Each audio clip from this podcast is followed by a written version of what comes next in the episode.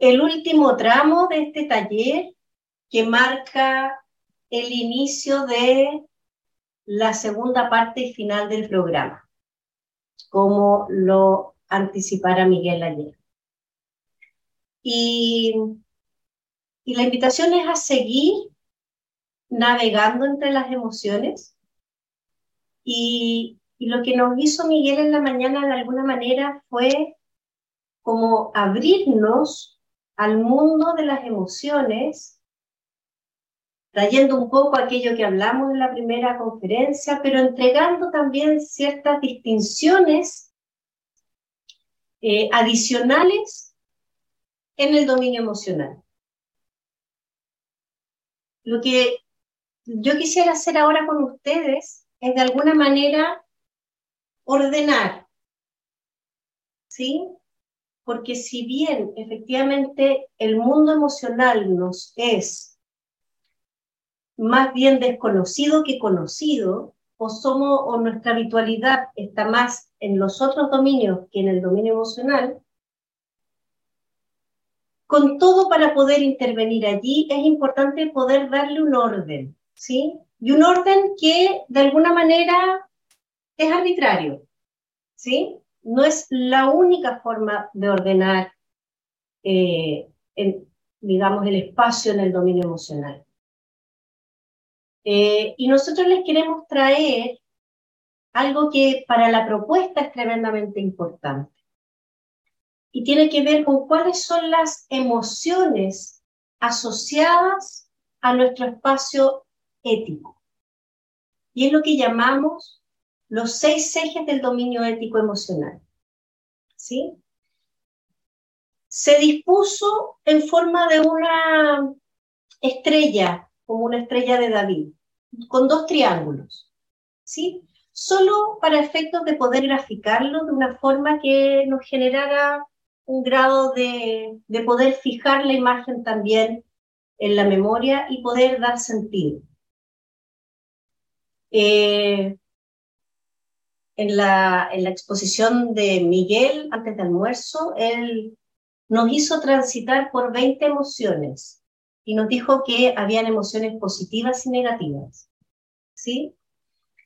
También vimos cómo esas emociones de alguna manera nos condicionan, ¿sí? Es decir, las emociones es la energía que nos mueve, emoción, es la energía que nos mueve, nos predisposicione a ciertas acciones y no otras. Y al final está todo conectado en esta coherencia que tratamos de mostrarle y que ustedes pudieran experimentar en la mañana. Entonces les quiero traer en primera instancia el primer gráfico el primer triángulo, ¿sí? Y en el primer triángulo, que es el triángulo que nosotros llamamos el del eje del valor, lo que de alguna manera queremos eh, plasmar en este primer triángulo es el valor de uno mismo, el valor hacia el otro y el valor también que nosotros como propuesta le damos al proceso de transformación y aprendizaje en los seres humanos. Si nos paramos en, esta, en este plano, ¿sí? en el eje del valor, ¿qué tenemos cuando miramos el valor a mí mismo? ¿Qué emociones aparecen cuando le tratamos de poner nombre al valor que tengo sobre mi propio ser. Dignidad puede ser, autoestima. ¿Cómo se valoran ustedes mismos? ¿Cuál es el límite? ¿Dónde ejercen la autoridad de su propio valor? Y hay algunos elementos que nos permiten conectar con esto del valor a mí mismo. Primero, las declaraciones básicas. Las declaraciones básicas que nos traen el sí, acepto, a propósito del ciclo de coordinación de acciones también. Las declaraciones básicas del basta, no más. La declaración básica del no. El valor que le doy al juicio del otro. ¿Qué valor le doy a mis propios juicios versus el valor que le doy al juicio del otro? ocurre con mucha frecuencia, nos ocurre a los adultos, que vamos descubriendo en este proceso de reflexión que tenemos voces que no nos pertenecen.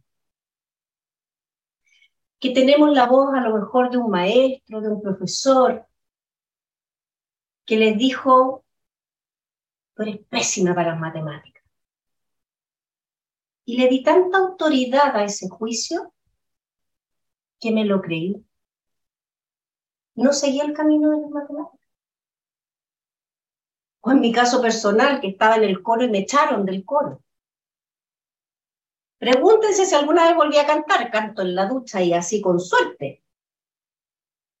¿Cómo los juicios de otros nos marcan? De nuestros adultos significativos, nos marcan desde la más tierna infancia. ¿Cómo esos juicios que los otros emiten respecto a mí crean, generan el valor en mí mismo, mi dignidad, construyen mi dignidad o me bajan la autoestima. Y hoy día de adultos, ¿qué tan conscientes somos de la autoridad que le damos a los juicios del otro? De pronto nos pasan cosas, vivimos emociones, desde la rabia, la frustración, emociones más bien tóxicas, sin entender mucho por qué. De aquí traigo el regalo que nos trajo Janet ayer en la mañana. Me paro, miro esa emoción, ¿de dónde viene? ¿Por qué? ¿Son mis propias voces? ¿Son voces de los otros? ¿Esa rabia tiene que ver con el valor de mí mismo? ¿Tiene que ver con mi autoestima? ¿Tiene que ver con que me siento a lo mejor respetado o desrespetada? ¿Qué hay detrás de esa emoción?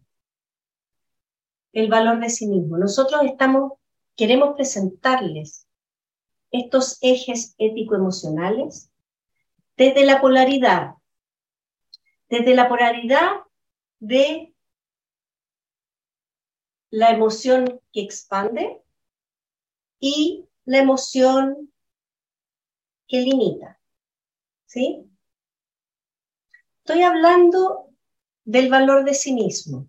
Estoy hablando del valor que en el otro, que le doy a los juicios del otro en relación a mí, versus el valor que me doy a mis propios juicios. ¿Sí? Pasa mucho en la adolescencia, sobre todo con más frecuencia, por lo menos en mi época, en el género femenino. Si nos decían que estábamos gordas, así pesáramos 42 kilos, nos veíamos gordas. A mí me pasó, eso no sé si alguno. Hoy día también, pero ya me da lo mismo. Pero en ese entonces no me daba lo mismo. Y todas las cosas que hice validando el juicio del otro. Ahora yo me veo las fotos cuando yo era Lola y digo, Dios mío, todo lo que sufrí, ¿para qué sufrí tanto? Ojalá ahora estuviera la mitad de lo que tenía en aquellos años. el valor de mí mismo. ¿Dónde estoy? ¿Cuál es mi límite?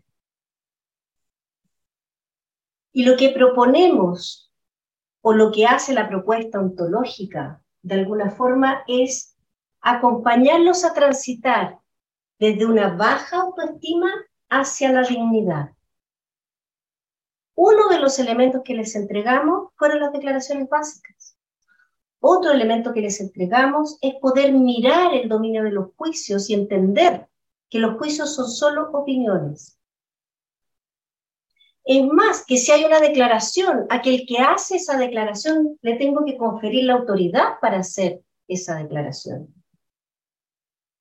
Finalmente, quien construye su propia dignidad son ustedes mismos, no depende del otro.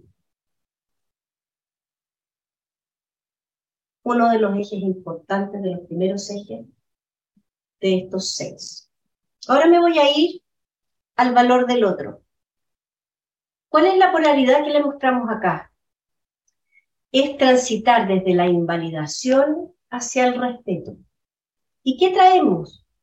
Ya lo tienen. Cuando hablamos en ese eje, en ese polo, ¿sí?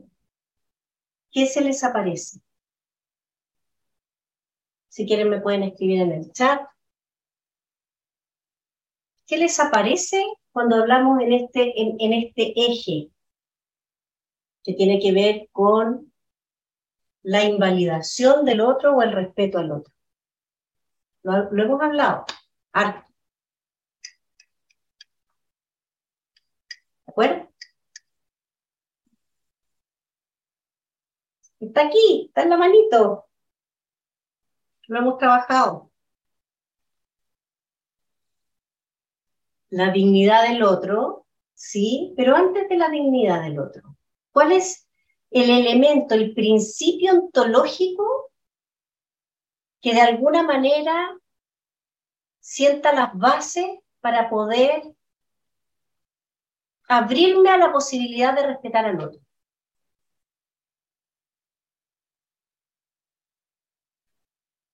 ¿Se acuerdan de los cuatro principios de la ontología del lenguaje? ¿Quién los tiene por ahí?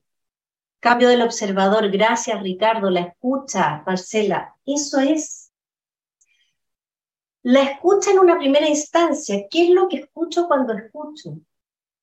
Y el principio del observador es aquel que me dice que yo no sé cómo las cosas son, solo sé cómo las interpreto. Vivimos en mundos interpretativos. Si yo soy capaz de abrirme, de abrir mi escucha para comprender al otro, y como les decía Miguel en la mañana, comprender no es aceptar, no es estar de acuerdo, es solo comprender. Puedo no estar de acuerdo, puedo no aceptarlo, pero lo comprendo, lo entiendo. Ese primer principio del observador me abre la puerta del respeto al otro. Y por lo tanto no cabe la invalidación, no cabe. Si me paro en el primer principio de la, del observador, de la autología del lenguaje, que es el observador, no cabe la invalidación del otro, porque el otro es tan legítimo como yo, porque el otro ve las cosas de forma distinta a como las veo yo, porque el otro se ha vivido una vida de experiencias distintas a la mía. No tiene el mismo estándar. ¡Pum! Me salté a los juicios. No puedo pretender tener los mismos juicios, incluso en una misma familia, que, aparentemente, si nos vamos al dominio de los juicios y la fundamentación de los juicios, tenemos un estándar similar. Pueden ver en las familias que ustedes pueden tener cerca, en sus propias familias, los estándares son distintos. Los padres aplicamos distintos estándares para nuestros hijos de, acuerdo a las características particulares que tienen ellos. El respeto y la invalidación. ¿Cómo transito de la invalidación al respeto?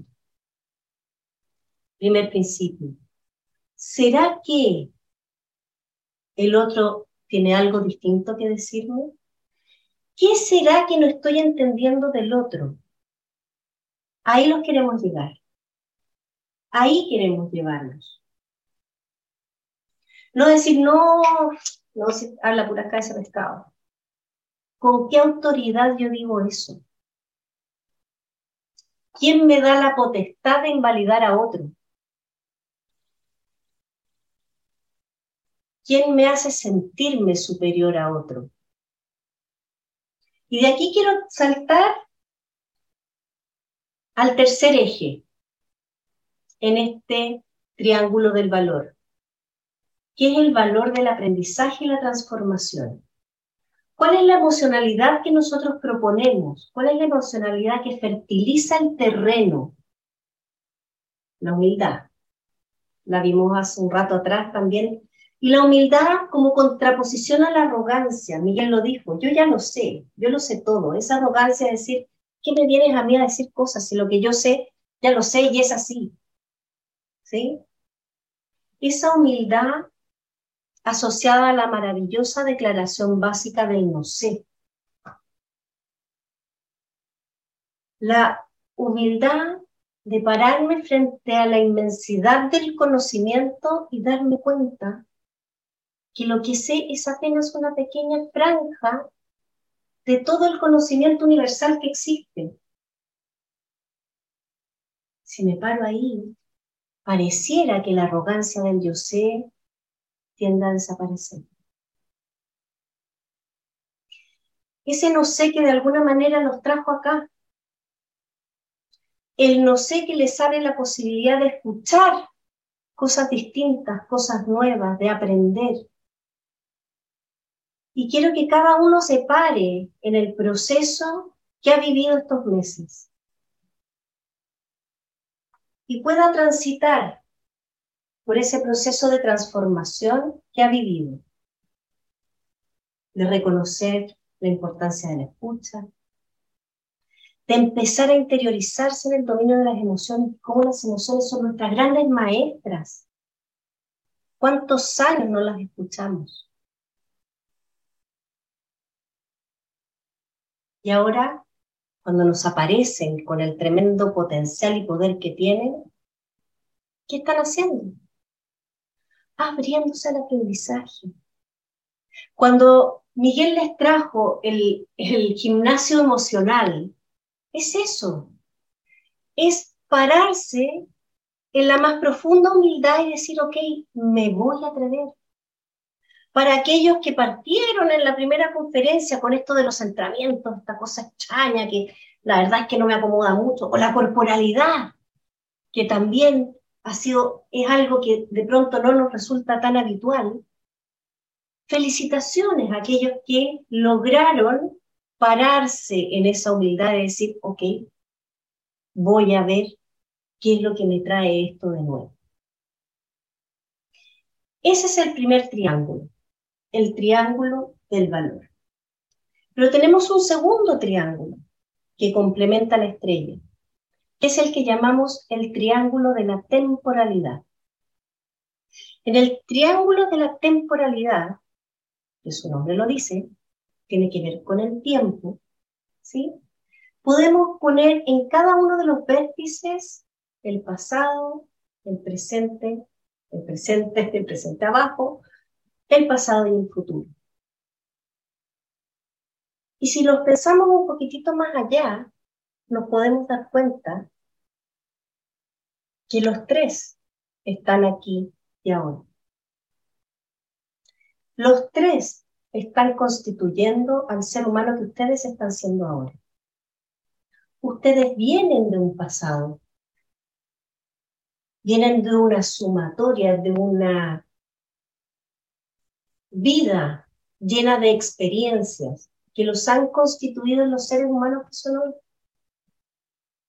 Si no hubiesen tenido los padres que tuvieron, si no hubiesen tenido las parejas que tuvieron, si no hubiesen tenido los trabajos que tuvieron, si no hubiesen hecho parte de los sistemas que hicieron parte, conecto con el taller anterior, serían otros.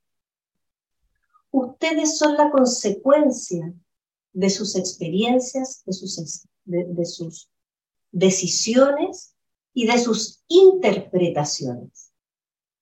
El pasado está en ustedes hoy, en el presente.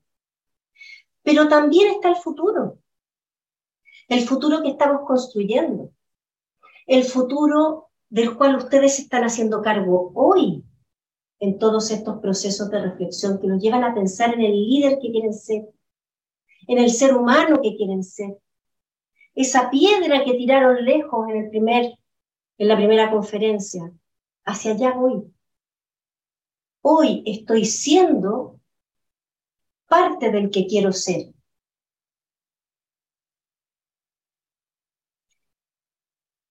Y en esta temporalidad, pasado, presente, futuro.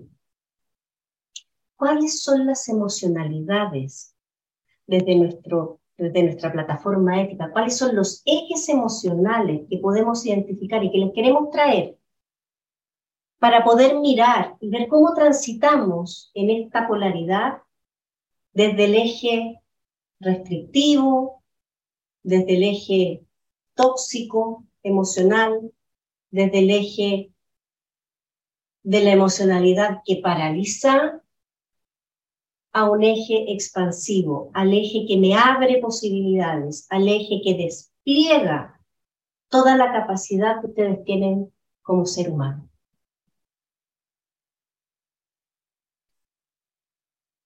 En el presente, ¿cuáles son las emocionalidades con las que estamos de alguna manera, las que estamos colocando en el eje? El miedo que apareció, ya el miedo que de alguna manera no es que sea negativo en sí mismo, sino que se puede tornar negativo en la medida que nos lleve a paralizarnos, ¿sí?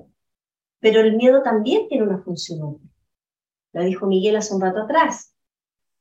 El miedo es aquel que nos alerta, es aquel que nos, nos prepara para enfrentar los riesgos, es aquel que nos dispone a la preservación. ¿Sí? Pero también en la parte más, más oscura del miedo, nos paraliza, nos, nos inhibe en acciones que podríamos hacer si sintiéramos la confianza para hacerlo. ¿Cómo transitamos del miedo a la confianza? ¿Cómo somos capaces de salir del miedo para evitar la confianza? Algo hablamos ayer. ¿Dónde nace el miedo? Somos seres vulnerables. Al sentirnos vulnerables, vulnerables y en un mundo, además, tremendamente incierto. Vivimos en la incertidumbre misma. ¿Y qué es lo que hacemos? Nos empezamos a inventar narrativas para obtener seguridad.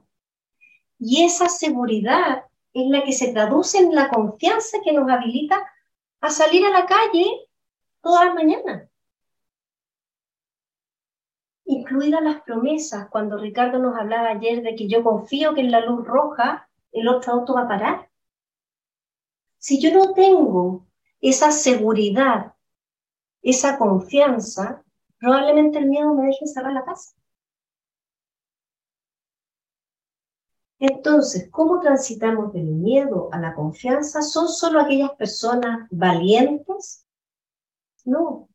Yo escuché a Alicia decir una vez algo que me hizo mucho sentido. El valiente no es el que no tiene miedo. El miedo es inherente a nosotros como seres humanos. El valiente es aquel que agarra su miedo de la mano lo saluda, le dice, hola miedo, ¿cómo estás? Y sigamos adelante. Avanzo con mi miedo para decirle también que a veces hay espacios en que él ya no es necesario, en que tengo las herramientas suficientes para poder caminar por confianza en esa trayectoria que ya construí tal vez sin darme cuenta. El pasado. ¿Cómo nos vivimos el pasado? Nosotros decimos que desde el pasado pueden haber situaciones, pueden haber eh, experiencias que nos hayan hecho daño. Hablamos del resentimiento hace un rato atrás. Y en estos ejes, en esta polaridad que, estamos, que le estamos trayendo ahora, ¿desde dónde les proponemos transitar si es que estamos parados en el resentimiento? Hacia la paz. ¿Qué significa estar en una emocionalidad de resentimiento? La reconstrucción lingüística que hicimos hace un rato atrás. Hay algo que me hiciste que no te perdono apenas tenga el momento, mm, viene la revancha. ¿Sí?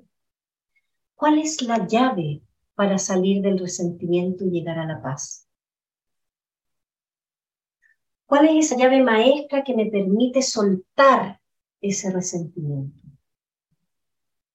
Y no será que el perdón es esa llave. Y fíjense la paradoja, porque cuando yo no perdono, estoy atrapado a ese resentimiento. Vivo hoy en el presente con ese resentimiento. El perdón no es para el otro. El perdón es para liberarme a mí misma, a mí mismo. El perdón me permite soltar, me permite transitar del resentimiento a la paz. No le permitan a ese pasado que también comprometa su presente. Y el perdón no es solo para el otro, que a veces ese es hasta más fácil. ¿Qué pasa con el auto perdón?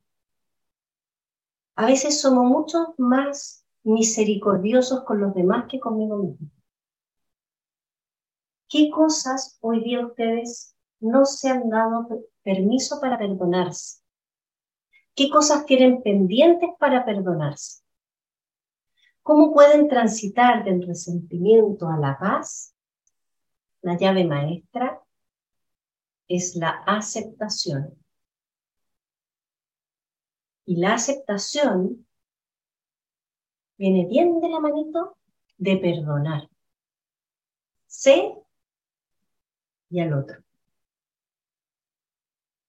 El pasado no lo podemos cambiar. otra dimensión de este eje temporal del pasado. Las situaciones que ocurrieron, ocurrieron. Nos vamos a ir ahora a los actos lingüísticos, que también los tienen ustedes como elemento. ¿Qué nos dicen los actos lingüísticos? Que hay afirmaciones y declaraciones. Y dentro de las declaraciones están los juicios, las promesas, las ofertas y las peticiones.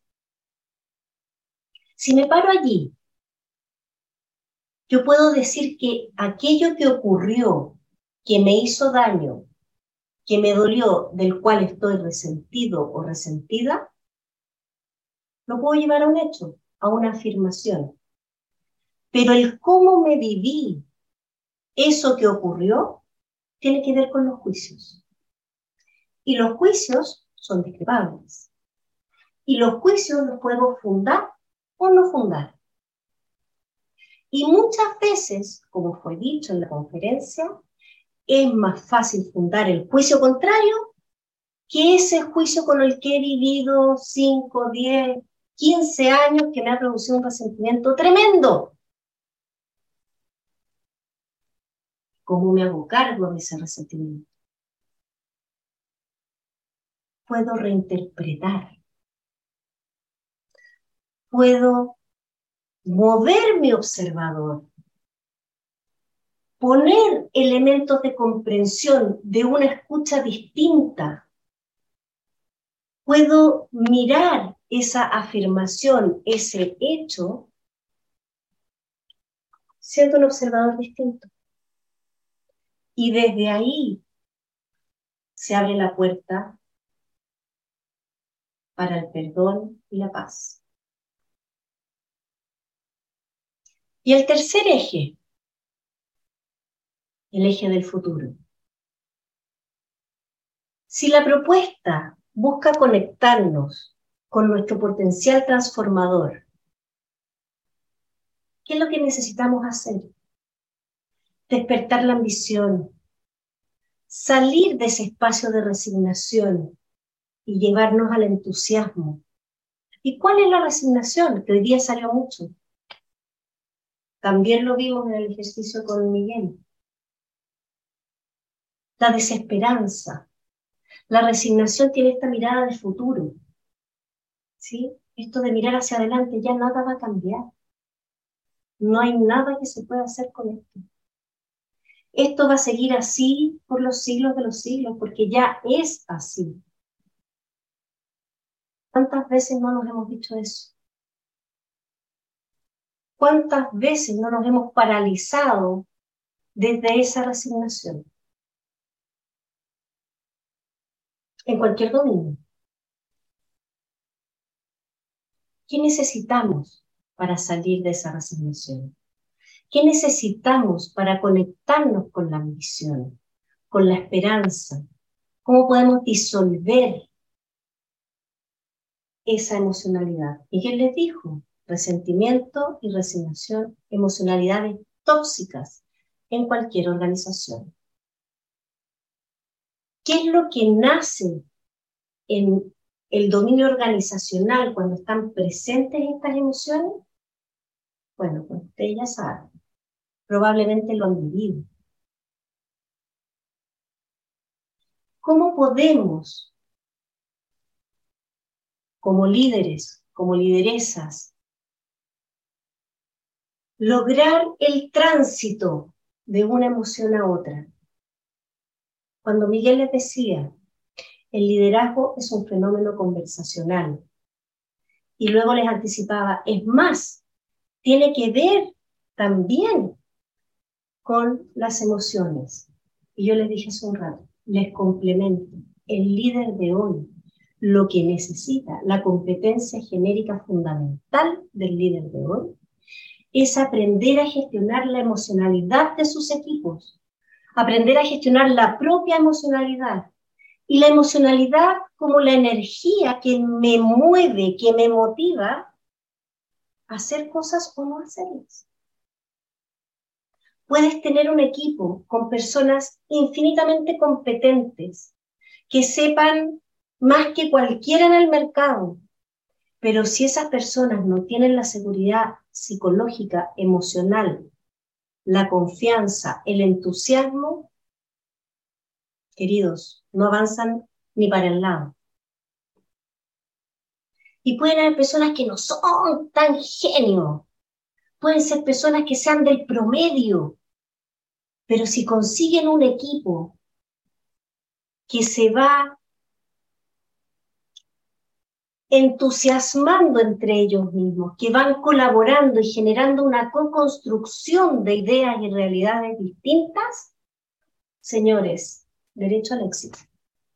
Y no se lo digo yo, lo pueden ver en todos los textos de liderazgo que existen, en todos los assessments de liderazgo que existen y probablemente sus propias organizaciones también. Véanlo con estos ojos.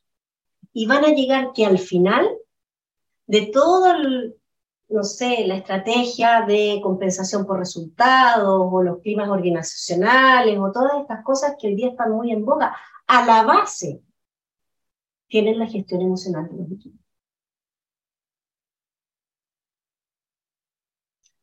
Bien, con estos seis ejes, y se me trae la siguiente, Hugo, por favor, podemos armar esta estrella. La siguiente es, gracias, que son los seis ejes emocionales del dominio ético de la propuesta ontológica. Son 12 emociones, no son todas, son apenas 12 emociones. Pero de alguna manera lo que hemos intentado en la propuesta es mostrarles un camino para poder gestionar las emociones tanto individuales como colectivas y poder mostrarles una forma distinta de liderar. Esta es la forma que la propuesta ontológica propone para generar equipos de alto desempeño. Pero queremos hablar de los cuatro estados emocionales. ¿Se acuerdan de la distinción entre emoción y estado emocional que Miguel nos entregó? Tiene que ver con la recurrencia.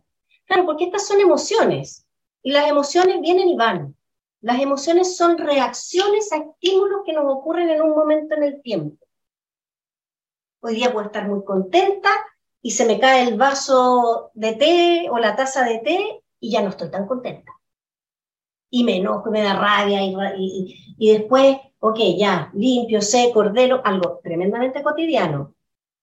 Y me llaman por teléfono. Y me llama por teléfono mi hija, que no la veo hace tres meses. Y paso de la rabia de la frustración porque se me cayó el té y se me manchó el mueble de madera que amo, a la alegría y a la felicidad absoluta de estar hablando con mi hija después de tres meses. Y eso pasó en 30 minutos de tiempo. Entonces, fíjense cómo las emociones las vamos recorriendo.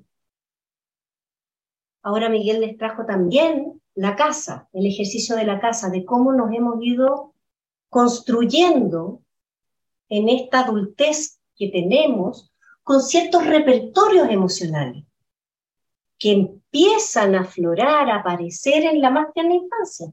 Y de ahí como que se van quedando, ¿no? Se van como, como aposentando.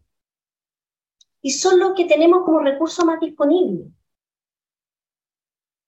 ¿Y qué pasa si la alegría no está dentro de mi emocionalidad eh, disponible. Bueno, voy y trabajo y desarrollo la alegría, porque las emociones se pueden aprender.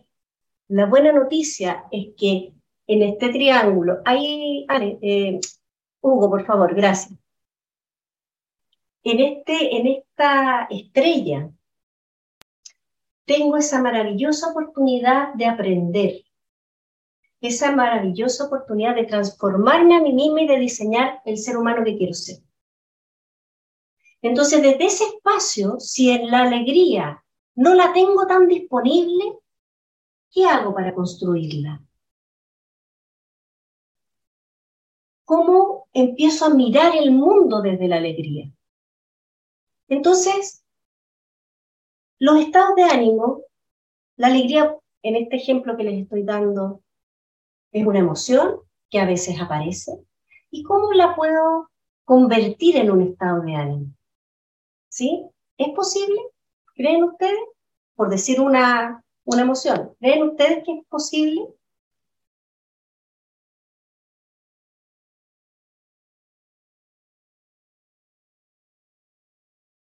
Sí, no, me escriben en el chat. Están calladitos que están. Sí, gracias. Gracias, sí, qué linda. Sí, eso. Tal cual, yo creo que sí, sí, podemos. Es, es simple, pero no es fácil. ¿Por qué? Porque volvemos al concepto de las habitualidades. Primero, tengo que ser consciente. Primero, me tengo que dar cuenta. No puedo, tal cual Marcela, todo es posible, no puedo intervenir en espacios que no soy capaz de identificar. Y no lo vean tan lejos, estamos empezando a trabajar en el dominio de las emociones. Piensen cuántos años estudiaron ustedes para sacar la carrera profesional que tienen. ¿Cuántos años? ¿Cinco, seis, siete, dos? Pero por Dios la cantidad de años que ustedes tres estuvieron trabajando, leyendo textos, poniendo en práctica años, años. No pretendan que la gestión emocional y, aprender a, a trabajar con nuestras propias emociones y con las emociones de nuestros equipos va a ser instantáneo. Y lo bonito de esto es que los libros ayudan, pero si no pasa por la vida, señores, no logramos tanto. Tenemos que hacerlo cuerpo. En esta coherencia tenemos que hacerlo cuerpo. Entonces los quiero ahora llevar como a una nueva clasificación que nos permite identificar lo que llamamos los cuatro estados emocionales, básicos. De, estas, de, este, de esta estrella, de estos seis ejes ético-emocionales, quiero llevarlos, que me acompañen a decantar, a dejar, a componer los cuatro estados de ánimo básicos. Y tenemos una primera distinción. Tenemos la distinción de lo que llamamos la facticidad y la posibilidad. ¿A qué nos referimos con esto? La facticidad son hechos que ya ocurrieron, es algo fáctico, ¿sí? Es algo que no podemos cambiar. O no está en nuestras manos cambiar. De pronto se puede cambiar, pero no está en nuestras manos cambiar. Por ejemplo, el destino de Ucrania. Cada uno tendrá su opinión respecto a lo que tenga que ocurrir con Ucrania. No me voy a meter ahí. Eh, y con todo, es una opinión. No está en nuestras manos cambiarlo. Podemos aportar cada uno con un granito de arena, pero no es una decisión que dependa de ustedes. Tal vez si fuera Putin, cambia la cosa. Pero en este minuto no es así. Yo te aviso, Hugo, por favor, cuando pongas exactamente esa que me estás mostrando. Entonces tenemos esta primera distinción, facticidad y posibilidad. La facticidad no la podemos cambiar o no está en nuestras manos cambiar. ¿Sí? Y tenemos dentro de la facticidad una facticidad que llamamos tal vez histórica. ¿Sí? Los hechos que ocurrieron, ocurrieron. No la podemos cambiar. ¿Sí? Puede ser en la historia universal, en la historia del país, en la historia individual. El pasado no lo podemos cambiar. Pero hay otra facticidad, que es la facticidad que llamamos ontológica. Y esa facticidad ontológica es genérica.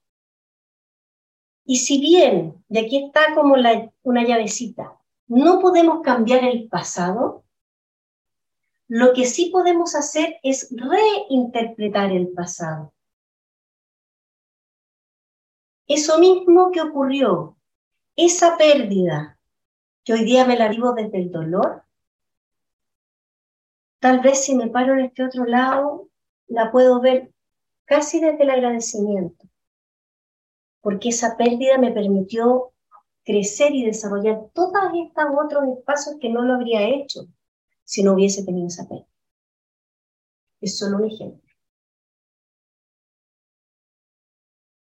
Eh, una enfermedad, por ejemplo, es una facticidad.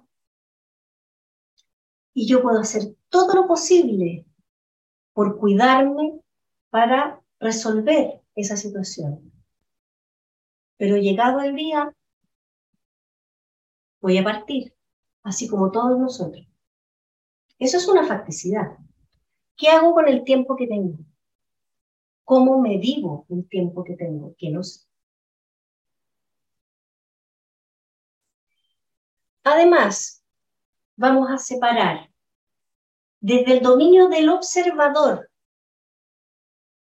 otra distinción. Y vamos a mirar esta facticidad y posibilidad, ¿cierto? Hablé mucho de la facticidad. La posibilidad es todo aquello que puedo hacer todo aquello que puedo construir, todas las relaciones que puedo desarrollar, todo lo que tiene que ver con mi propia inquietud y diseño de aquello que puedo cambiar, que está en mis manos cambiar. Entonces tenemos posibilidad, facticidad. Desde el punto de vista del observador, ¿cómo ustedes pueden vivir esa posibilidad y facticidad? ¿Cómo será que la pueden vivir? Nosotros proponemos una distinción, ¿se acuerdan? Siempre polar, dos, van en pares, desde la aceptación o desde el rechazo. Y ahí se construye este cuadro, ahora sí Hugo, de los cuatro estados de ánimo básicos, que es el cruce de la posibilidad, la facticidad, el rechazo y la aceptación. ¿Y cuáles serán esos estados de ánimo? Eso, esas emociones permanentes, y si no permanentes, recurrentes, que me aparecen cuando construyo, cuando hago el cruce de estos ejes, cuando estos vectores se juntan. Y ahí es donde hablamos, Hugo, si me, si me acompañas con la siguiente, del resentimiento y la resignación cuando estoy viviendo esa emoción desde el rechazo? ¿Y cómo puedo, desde la aceptación, pasar a la ambición en el dominio de la posibilidad y en el dominio de la facticidad a la paz.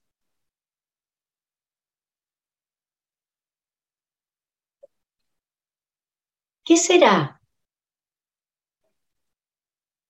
lo que nos permite crecer? ¿Qué será lo que nos permite hacer crecer a nuestros equipos? ¿Qué competencia necesitamos desarrollar para ser más felices y para tener equipos más eficaces y más efectivos?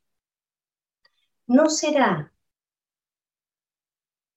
la gestión emocional que puedo hacer, el aprendizaje emocional que puedo desarrollar, el proceso de transformación que las mismas emociones nos regalan para poder transitar de un lugar a otro. Es simple. Pasamos de la resignación a la ambición y del resentimiento a la paz. Pero no. Primero, tenemos el observador que estamos siendo. ¿Cuánto rechazo tengo en el dominio de las posibilidades y en el dominio de la facticidad? ¿Por qué no puedo aceptar o me cuesta aceptar aquello que me produce esa resignación y ese resentimiento?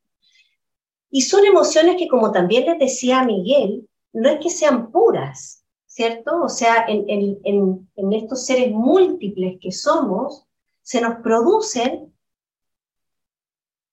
yo diría que ciertas inconsistencias, como que habitan en nosotros.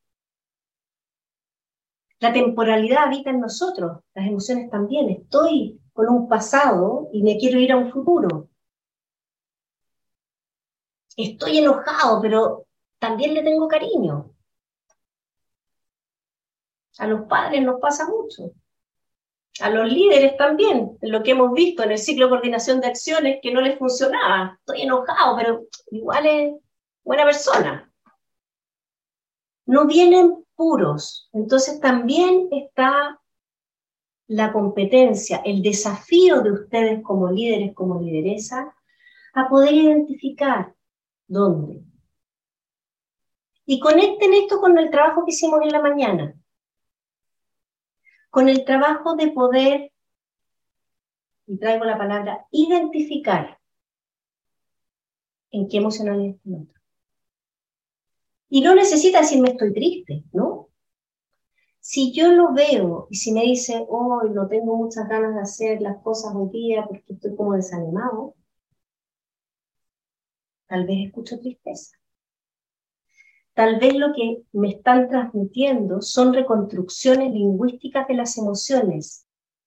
Véanlo así. En cada conversación, las emociones se hacen presentes a través de las narrativas que traen las personas con las cuales usted está conversando. Y también las propias. Marcela nos decía, pucha, cuando estuve con, con, el entusiasmo, como que la cosa así fluía, pero cuando estaba así con el, con, con el rechazo, como que me empecé a bajar, hasta cambió mi lenguaje. Y eso nos ocurre. Y a ustedes como líderes les ocurre. Y a ustedes como padres, madres, hermanas, hermanos, tíos, hijos, les ocurre. ¿Qué tan conscientes somos de eso? Entonces, miremos la cantidad de herramientas que hoy día tenemos a disposición para poder hacernos cargo, para poder desarrollar y ser tremendamente competentes en el dominio emocional.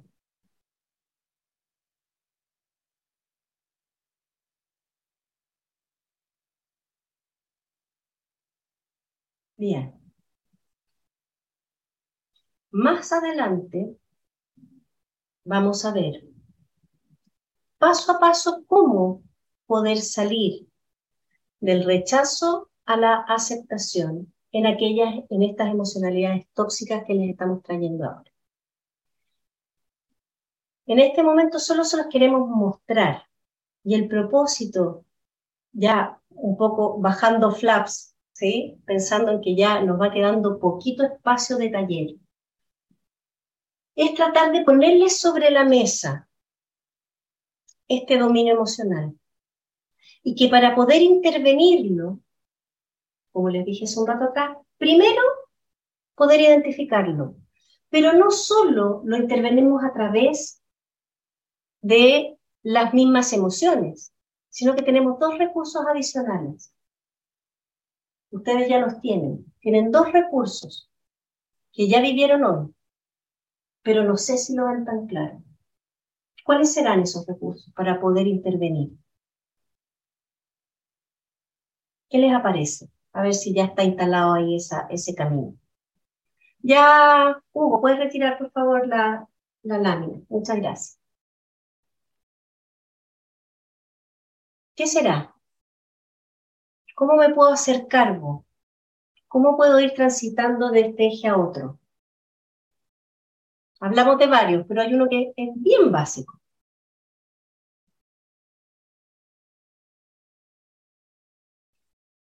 La corporalidad, Marcela. Perfecto. Sí, no solo la corporalidad. Fíjense, y quiero, si me puedes mostrar, por favor, la, de, la lámina 25. La conocen y la requete conocen pero quiero que fijen la imagen. Nosotros estamos constituidos de tres dominios básicos y no es una verdad, de nuevo es una interpretación poderosa. Entendemos que los seres humanos estamos constituidos, Hugo, la 25, por favor, por tres dominios básicos. Por lo tanto, en esta imagen que luego nos va a aparecer, vamos Hugo, ayúdame, ahí viene, ahí viene, nos podemos asomar a la emocionalidad desde la corporalidad, como nos decía Marcela, y también desde el lenguaje. Este gráfico que ustedes están viendo acá, o este diagrama, entremezcla los tres, porque yo me asomo al balcón, intervengo la corporalidad a través de la emocionalidad cuando lo hago consciente, y puedo intervenir la emocionalidad a través de la corporalidad, son bidireccionales todas las conversaciones que hicimos respecto a los juicios y cómo los juicios van de la mano de las emociones, tiene que ver con esto. Es la coherencia ontológica que les decía Miguel. Es el estoy súper contento. ¿Se acuerdan? Es esto. Es así de simple. Gracias, Hugo. Los tres dominios primarios del observador, de alguna manera, son las ventanas que nos habilitan a intervenir a los otros dominios. Somos tremendamente competentes en el dominio del lenguaje. Lo sabemos todo. Llevamos desde la más tierna infancia, de que aprendimos a decir papá y mamá, estudiando, aprendiendo, dándonos explicaciones, diseñando narrativas, contando cuentos, entregando soluciones a través de respuestas. Hemos estado una vida entera aprendiéndonos las respuestas. Y si ustedes se paran un minuto para pensar, parte importante de lo que hizo Miguel hoy día en la mañana fue entregarles preguntas. Porque son las preguntas las que nos permiten indagarnos a nosotros mismos. Un filósofo que menciona Rafael dice, el hombre del mediodía, en una interpretación, es aquel hombre que se indaga tanto a sí mismo que ya no tiene sombra. Todos estos elementos nos permiten indagarnos. ¿Para qué? Para poder reconocernos e intervenir. Y luego diseñar, que ustedes ya lo hicieron en ese day, el tipo particular de líder que ustedes quieren ser. Y esa es la invitación que le traemos ahora.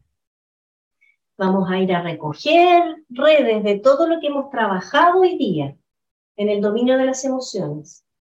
¿Sí? Así como recogimos redes en el taller anterior en el dominio de los sistemas, ahora lo vamos a hacer en el dominio de las emociones.